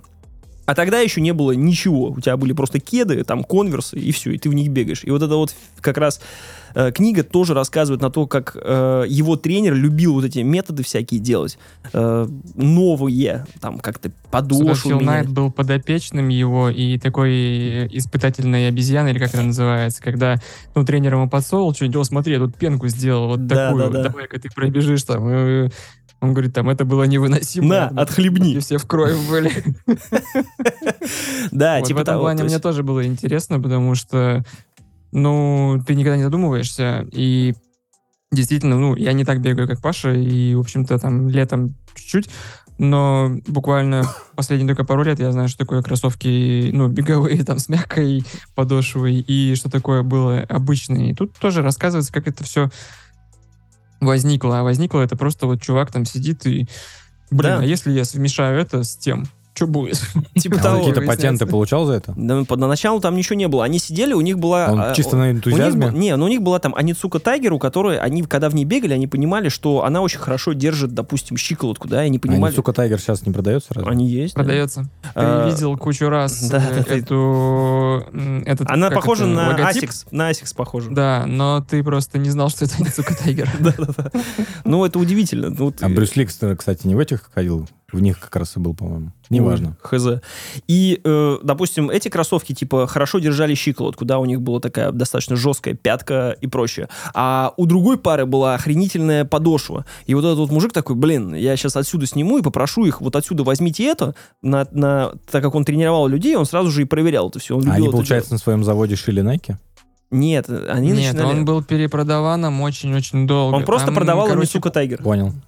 Да, и иногда прям переклеивал просто какие-то свои, ну, логотип там не то чтобы сдирал, но просто коробку переупаковывал. Мгм. В книге очень много, кстати, юридических вот и всяких дрязг, то, как он там встревал на деньги, как он там перезанять, переотдать там троюродного Да. деверя, чтобы отдать долг, чтобы там это, там, в общем-то, такая краткая история, как работают кредиты. Я просто сейчас параллельно слушаю «Сапиенс», наконец-то дошли у меня руки, там вот про деньги Ну, уже по порядку, да? Уже по порядку, но это долгая история, да. И там, в общем-то, э, просто очень коротенько говорит о том, что, ну, по сути, если все кредиторы э, придут и в банк, не кредиторы, а кто деньги оставляет в банке, если они придут и запросят все их, то только 10% выплатят ну, Ну да. полную сумму. Их не хватит. Вот так построена финансовая система. И, в общем-то, это все хорошо завязано на то, как была построена э, бухгалтерия у Да. этого товарища. Там, ну, много таких И мне- моментов. И мне понравилось там, ну, такие, знаешь, э, мне, наверное, по поводу своей работы достаточно интересные и очень веселые, потому что он приезжает в эту Аницуку Тайгер и говорит, «А, мужики, хочу продавать ваши кроссовки. Они говорят, говорят, да, продавай. Он их начинает продавать, и тут в какой-то момент ему приходит письмо, ему тип с другого побережья пишет, слышь, пес, ты продаешь кроссовки, на которые я, типа, продаю у себя. У меня, типа, патент, иди нахер. Он прикипает, едет опять в Японию, говорит, да как так? Смотрите, э, вот он его называл там ковбой Мальборо. Не знаю почему, с другого побережья, короче. Он говорит, давайте так, у меня все типа схвачено, все будет круто, я делаю вам большую базу, э, я вам продаю и так много кроссовок, я хочу иметь типа возможность продавать по всей стране, а этого ковбоя пусть он идет нахер. А это японцы, они как бы не могут отказать. Они такие, ну, там туда-сюда. Там не то, что не могут отказать, там как раз-таки много посвящено тому, что ты вообще не знаешь, э, вот прошли переговоры, и они бровью не повели, смотрели на тебя, и ты выходишь из зала, и Ну, то, то ли есть- это были самые успешные переговоры, то ли Да. это было наоборот, ну, пол- полный то, провал. то есть, типа, не японцы знаешь никогда не, не ответят года. тебе категорично нет и никогда не ответят категорично да. То есть они вот такие вот э, туда-сюда. Давайте после праздников. Да, типа называется. того. И он с ними начинает как бы договариваться, и они говорят, э, он уже не знает, как убедить, и он говорит, «Э, да, все, короче, мы откроем, у меня уже есть магазин, у меня уже есть, значит, э, вот здесь вот местечко, у меня уже есть вот здесь работники, э, ну и все, я как бы готов, да, отдавать. Они такие, А ну ладно, этого отдаем. ничего отдаем нет. патент». Он приходит в гостиницу такой, ебаное все, нету нихуя просто. Как я буду это решать, хер его знает. Летит обратно, что-то там с кем-то начинает договариваться, все начинают, конечно, тоже ну, ему ставить палки, колеса. И таких Васек, штук, ты да, да, типа, там у него был очень хороший работник, он к нему приходит, говорит, бля, ты теперь директором магазина станешь, только на другом побережье. Он такой, чё? Нет, давай зарплату больше. Мне там просто один момент очень понравился. Э, цитата оттуда. Э, он такой... и мы закрепили этот договор отличной шестимильной пробежечкой. И вот тут я подумал в своей голове, думаю, блядь, как же было, наверное, в нашей стране хорошо, когда все договора были бы не только подписаны на бумаге, но и мы бы шестимильной пробежечкой тоже бы их закрепляли, потому что, э, Потом. да, потом и кровью. И это... А, а книга автобиографическая или это... Да, он сам ее написал, Фил Найт. Это прям автобиография. Мы самое главное не сказали. Ее озвучил Всеволод Кузнецов. И поэтому, Yes. поэтому мы рекомендуем ее в аудиоформате потреблять. Потому что сразу, сразу Очень- две звезды сверху. Да, посмотрите наш выпуск с Всеволодом Кузнецовым, послушайте все книги с Всеволодом Кузнецовым, и все фильмы сразу тоже посмотрите со Всеволодом Кузнецовым, с божественным голосом э, нашей великой страны. Вот, э, значит, э, да, действительно, он озвучивает, это очень круто звучит, и снова, снова люди с горящими глазами, которые просто преодолевают трудности. Поэтому, если у вас есть какие-то сомнения насчет того, правильно вы делаете или нет, просто делайте. И все. Все такие фирмы, Нормально. как Nike, Делайте. зарождались именно так. Нормально, норм- ненормально не делайте. Плохо не делайте. Делайте хорошо. Когда будет все хорошо. Там еще был момент прикольный про конкуренцию с Адидасом. Он их, ну, то есть, как зарождается битва. Они собирались выпустить кроссовки к чемпионату мира, по-моему, в Мексике, если я, сейчас могу путать. И хотели назвать их Ацтек. А так вышло, что у Адидаса уже была модель под названием Ацтек. И Адидас их сразу нахер засудил, отнял там у них там все, и им пришлось назвать ее по-другому. То ли Кортезом, то ли как-то, ну, короче, как-то так. И в этот Санчесом. и в этот момент Фил Найт такой, бля, теперь это личное Adidas, я вас выебу. Слушай, а можно я чуть-чуть... э, Вот у меня есть все-таки небольшая критическая такая ремарочка, но я ее исправлю потом в положительное русло. А, в успехе Найка, как ни крути, очень много сделал Майкл Джордан, и не в смысле конкретно сам Майкл Джордан, а модель Джорданов. То Мгм. есть э, у них там, ну, рынок вырос просто невероятно. К сожалению, этой биографической детали, ну, нету вообще практически в этом, в этой книге. Она упоминается вскользь, буквально, что там, ну, вот у нас появились Джордан или что-то еще. Если вы, ну, вдруг фанаты Джорданов или там Air Max'ов, то не ждите подробностей про это, но есть на Netflix уже нету в России сериал «Абстракт», который... Каждая серия рассказывается о как раз тоже о каком-то дельце самой разной профессии, от архитекторов до костюмеров. И одна из серий посвящена человеку тоже, который делал обувь для бега. Тоже не помню, как его зовут, но как раз таки Ашот? он создал, создал Джорданы. Вот, и там практически каждый год э, с первого... Мимо. Ну, до меня не дошло, Паш, я не слышал, ты там в молоко куда-то улетела, поэтому прости. Не, это она не стоила того, забей. Вот, э, хотелось бы, если вам вдруг вы послушаете продавца обуви и будет недостаточно, или наоборот, вы думаете, что это не самая интересная тема, что может быть про обувь прикольного, скачайте абстракт. Может быть, он реально послушайте. оп- опустил э, подробности о том, что Майкл Джордан прославил Nike. Может, это специально было сделано? Ну, он не прославил, нет, ты послушаешь книгу, ты поймешь, что... Ну, это, раскрутил. ну, Ну давайте так, Да. Майкл Джордан Популяризировал. прославил Джордана. но это был и есть, наверное, флагманский... э, Есть, но это Джорданы уже давным-давно. Суть даже, наверное, не в этом. И, кстати, теперь, теперь у вас есть четкий план. Четкий план, что нужно делать, как сейчас вернуться в 60-е. Если не брать в расчет блондинку и Джеймса Франка с 11.22.63, то значит вы садитесь, смотрите трех крестных отцов, The Offa, потом сразу Полируйте. продавца кроссовок, Абстракт, Last Dance, и потом все матчи Чикаго Булls, блядь, с 90-го года просто. И все. И вы просто вот так вот сидите вообще. И все за день надо уложить. Это такой чемпионат, чемпионат мира будет. По темщику, по темщику настоящему.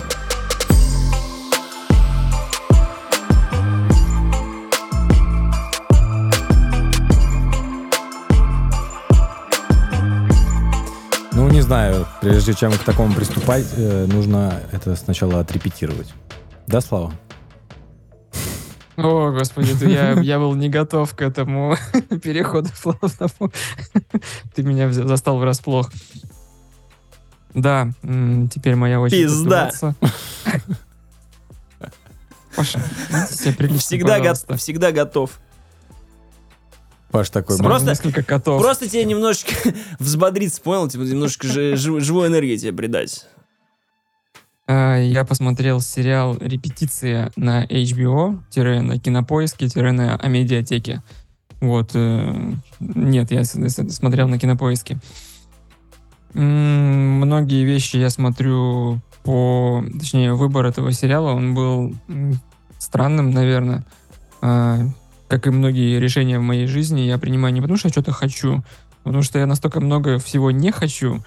И среди вот этого всего чего, ну, я не хочу смотреть, просачиваются какие-то вещи внезапно до меня, и я не могу им сопротивляться, потому что, ну, вот такая она скользкая. И Для меня в интернете пингвин, который теперь не хочу, и Слава, это как бы они равно. У меня всегда, типа, «А теперь я не хочу. А потом, когда он Всё посмотрел, он говорит, ебать, спасибо нахуй. Да. Два состояния пингвина. Э, В общем-то, попался мне этот сериал вообще, и я его в свое время перепутал с тем, который м, Сережа уже рассказывал в выпуске How to with John Wilson, кажется, так он называется, или How to John Wilson. Не помню там, что А там ты с, по-русски э, разучился разговаривать там у себя в Казахстане-то? А Серега так нам его и продавал, этот э, сериал, потому что у него, по-моему, даже там русского перевода как такового-то и нету. Я сам не помню, как он называ- называется уже. Джон Уилсон. Джон Уилсон, я помню. Все это нах- находят, смотрят Джон Уика, три части. А, Сериал называется «Репетиция». Суть его в том, что это псевдомокументари. То есть это не мокументари, это псевдо. Вот, э, задумайтесь об этом. Рассказывает про комика, который приходит э, в рамках некого шоу э, к людям, которые в себе не уверены, либо просто у них есть сомнения о каких-то своих решениях в жизни. И он им помогает э, создать среду, которая была бы подготовкой и репетицией к важному событию в его жизни. В первой серии это человек, который ходит, любит ходить на квизы с друзьями своими, но все его друзья обладают магистерской степенью. И он однажды соврал, что тоже у него магистерская степень. Мгм. Ему из-за этого его друзья подсовывают постоянно резюмехи. Там на LinkedIn ссылки кидают, что-то еще, вон, посмотри. А там постоянно ну, нужна магистерская степень. И он не может об этом сказать, а эта ложь уже длится там пять лет, например. Он Э, Так как это псевдомокументари, этого типа не существует. То есть он выдуманный. Ну, мне кажется, нет. Возможно, меня на самом деле переиграли. Ты сейчас послушаешь дальше, там... Почему мне очень понравился сериал, что это, ну, какая-то фантасмагория, я не знаю, и абсолютный сюрреализм. Он, э, этот актер, точнее, комик, э, ну, там он не, не рассказывает, что это комик, мы просто не знаем, кто этот человек. Он воссоздает декорации и говорит, давай будем репетировать. И, например, для этого чувака, который квизами занимается, он отстраивает отдельный бар, полную копию, где этот чувак проходит тоже свои... Не мелочится. Вообще не мелочится. И там это обыгрывается. Мол, ну, так как у меня контракт с HBO, типа, у меня денег жопой жру, я могу вот это экспериментировать вообще как хочу. И он реально там показывает ангар, и там стоят декорации бара, вот, ну, прям со стенками и прочим. И он нанимает целую актерскую бригаду, которые воссоздают толпу, которые тоже там соревнуются с ним в квизах, э, ну, участвуют в розыгрышах. То есть это полное ну, он делает погружение там 83D. И это, например, одна серия там. Причем, когда он пытается поговорить с этим человеком, сам э, ведущий, он перед этим тоже нанимает актеров и разыгрывает сценку с ним, потому что вся основная цель, что люди просто не готовы, и они не могут решиться на это. И нужно вот, э, ну, такой опыт иметь, чтобы успешно сделать какие-то дела. Я, во-первых, э, ловил себя на мысли на том, что, ну, тут хотя бы ты в своей голове... То есть это помогает для мнительных людей понять, что действительно, ну, боевой опыт, он самое главное, что в твоей жизни есть. Если ты пока не попробуешь, ты не сможешь понять. Это вот, ну, твоя, Паш, идеология, что хочешь сделать — делай. Но тут показывают, что да, можно, конечно, таким читерским способом это получать, но в целом нужно просто набивать шишки и опыт. То есть там Слав, есть некоторые... Можно вот секундочку, да? А, это да. расходится с моей другой идеологией не пиздеть. Понимаешь? Не пиздеть. Ну, тут, не, тут не происходит... Ты э, не попал в такую ситуацию. Нахуй пиздишь, у тебя магистрская степень. А, ну это, ну, чувак пытается исправить. Поэтому так не, просто не приходишь и говоришь, блядь, мужики, я вам напиздел, у меня нет магистрской степени. А они тебя больше не возьмут ну, играть в квиз. Да вот, и похуй. Нет, ну, Паш, смотри, ты посмотришь этот сериал. Как ты, представляешь, играть, играть, играть в квиз с, с чуваками с магистрской степенью? Ты просто сидишь там вот так вот, наверное, вообще. Если он там отвечает, то дайте ему магистрскую степень. Смотри, Паш, для тебя этот сериал тоже полезен. Ты посмотришь его, ты поймешь, как думают мнительные люди. Потому что там вот буквально человек э, воссоздает так, здесь другое кресло, это кресло абсолютно не подходит, мне нужно заменить его срочно. И он в процессе этой подготовки там, ну, находит э, вступает в конфликты с другими людьми, что, слушайте, а вы бы не могли бы пересесть, потому что вот на этом месте мне обязательно нужно сидеть, я на этом репетировал, там, знаешь, ну, какие-то такие вещи. И... Это называется мнительные себе... люди? Это похоже ну, на да. синдром навязчивых идей, как у Шелдона Купера. А, там оно тоже это обыгрывается. То есть там, я думаю, много таких психологических, психиатрических э, болезней и каких-то синдромов э, вполне включено и, ну, показано широко. А, помимо вот просто обычного сюжета, там есть мета-сюжет, то, что сам по себе создатель он тоже глубоко сомневающийся в себе человек, и в один момент он говорит, блин, меня что-то уже, я слишком пере... пошел перерасход денег у меня, мне нужно как-то отбивать затраты, и поэтому он открывает свою актерскую школу и начинает людей своему вот этому методу, ну, я вылетела из головы, как комика зовут, обучает актеров. И он начинает сомневаться, а правильно ли я их обучил? И он нанимает другую актерскую группу, сам становится одним из учеников и слушает самого себя и пытается поймать, типа, как это будет, ну, как это выглядело. И, э, это Нолан 3000 какой-то. Абсолютно. И он в какой-то момент, причем он параллельно же учит настоящих учеников, дает ему задание, а когда он в роли ученика, ему актер, которого он нанял, которого изображает этого актера, он дает ему тоже задание, а тот начинает повторять. То есть там такой вот э, когда одно в другим, знаешь, ну сон во сне, во сне. Это действительно Нолановская такая штука, и ты уже начинаешь путаться, кто с кем какое, ну, взаимодействие имеет, и его многие актеры, они там повторяются. То есть у него все-таки бюджет не совсем бесконечный. И какой-то актер был, ну, в квизе с ним играл, а потом он начинает быть его партнером, ну, там, в другой какой-то сценке. И это все меняется, ну, и это не объясняется. То есть это просто ты сам отслеживаешь это все. Это, ну, очень такой мета-юмор и какой-то постмодернизм. А он знаешь, не вот... криповый сериал сам по себе? Не-не-не, он абсолютно не криповый. Потому Там что... есть небольшие нотки. Давай, Сереж, говори. Потому что меня просто... Э, он тоже мне попался после Джона Уилсона, возможно, он там где-то в рекомендациях у него болтается. И меня э, почему-то напугал постер, где этот э, комик сидит среди манекенов. А, это, плюс, ну, это, это... плюс этот комик сам выглядит как маньяк какой-то, если честно. Вот, и поэтому я такой, воу, я только на, как раз начинал смотреть эту серию про именно парня, который наврал о том, что у него магистрская. А что там Ну, еще есть там- за серия про кого? А, глобальный сюжет, который на протяжении всего сериала идет, он а, воссоздает м, условия для одной женщины, не может понять, хочет она ребенка или нет. И он создает на протяжении там трех недель, создает э, Бля, ей что он создает? мнимого сына, Господи. нанимает Куклу. там сотню актеров, которые за три недели э, растут от трех лет до 18. И там прям, знаешь, типа, В смысле? так, мы меняем это, там, короче, так А, как он, дети это ак- несколько, несколько актеров, типа? Да, Я да, думал, они реально возраста. растут. И там причем детские актеры могут использоваться только 4 часа. И Да. эту бюрократическую способность они там меняют, знаешь, там она буквально отвернулась пожарить яичницу, а там хоп, поменяли они ребенка на другого. В общем, там таких э, ситуаций, ну, в каждой серии происходят какие-то супер вот, ну, с Это выдумкой звучит, огромные это штуки. звучит так бредово, что э, супер как бредово.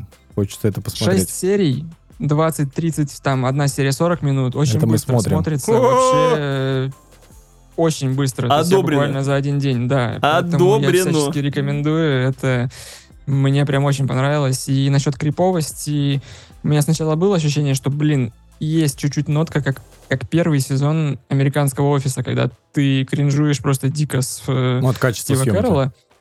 Нет, качество съемки, а Стива Кэрролл. То есть там, если ты помнишь сериал «Офис», то первый сезон и второй сезон, они радикально вообще отличаются. Я не могу сказать про второй сезон офиса, потому что я просто не могу каждый раз до него досмотреть. Я не могу преодолеть не этот, смог крин- этот этот майлстоун кринги. преодолеть. Может, надо дропнуть, со второго сразу урываться. Ну вот, а тогда Вообще, будет кстати, чувство, да. Ты тогда что? будет чувство внутри. Сука, я не посмотрел Ты первый. когда после универа работал, ты что, сразу с первого года компании пришел? Ты же врываешься уже, когда она существует. Как ты? Вот поэтому всячески ты? рекомендую. Э, Репетиция, rehearsal называется по-английски, и мне прям очень понравилось. Для меня это одно из таких ярких впечатлений. Очень круто. Ну, это HBO. Ну, при всех этих смешных ситуациях, но действительно продакшн там такой, что это как бы американский вандал, умноженный вот на 3000. знаешь. А, вот это уже вообще... Слушайте, сегодня, ну, кроме 11, 22, 63, очень комплиментарный выпуск. Очень комплиментарный. Всем все понравилось. Но за блондинку нам с Сережей напихают еще, э, я Все. думаю, в Панамку. Да. Но мы будем держать Вот, оборону. Почему? Клуб Ани Дармас будет держать оборону. Ну, потому что Паш рейтинг 5,6, как бы, это просто это мы, видимо, сбили свой прицел. А, Понятно. Касаемо сна во сне и криповости, э, я хотел вам э, рассказать одну ситуацию. Мне на днях, э, значит, приснился сон э, о том, э, и мне приснилось, как я летом э, гуляю с женой в парке. В- у нас в городе лесопарк, сделали красивый, гуляю в парке. И тут я понимаю, что в какой-то момент э, мне, я говорю, извини, у меня дела.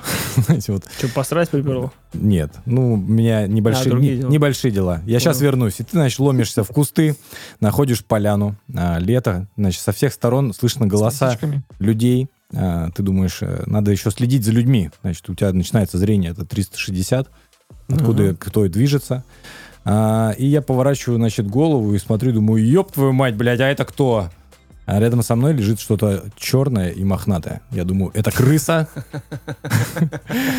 Я разворачиваюсь, Мне кажется, я знаю, куда ты я разворачиваю, а это не крыса. Там лежит ебучий черный крот. Он такой, Ну, он такой, «Бра- братан. Я говорю, крот, как тебя так с тобой стряс- тряслось? А Кросби, знаешь, как он говорит, как в Блейде в первом он говорит, кусай в шею, там антидот. Я говорю, блядь, крот, у тебя, у тебя нет шеи. Он говорит, кусай в ухо. И тут я просыпаюсь, я думаю, ёб твою мать, Перечитал твиттера. кусать крота в ухо. Всем спасибо. Это был подкаст Тоси Боси. А, Подписывайтесь на наш телеграм-канал. Приходите к нам в чат. Прекрасные, чудесные люди. Растут и множатся, просто как грибы, как спорами На, размножаются. крута- на крутоухе тут вообще. Да. А, подписывайтесь на наш YouTube, ставьте лайки, пишите обязательно комментарии. С вами были Павел Жестерев, Святослав Горенчук и Сергей Ломков. До свидания. Похрюкали. Давай еще поблагодарим всех присоединившихся на Boosty, а то мы вообще это как-то упускаем. Ребят, спасибо большое. Всех не перечислим. но это очень приятно. Извините, что мы вам не наваливаем бонусного контента, но вот такие мы ленивые подкастеры. Спасибо, ребят, очень приятно. Все, пока. Пока-пока. Пакет.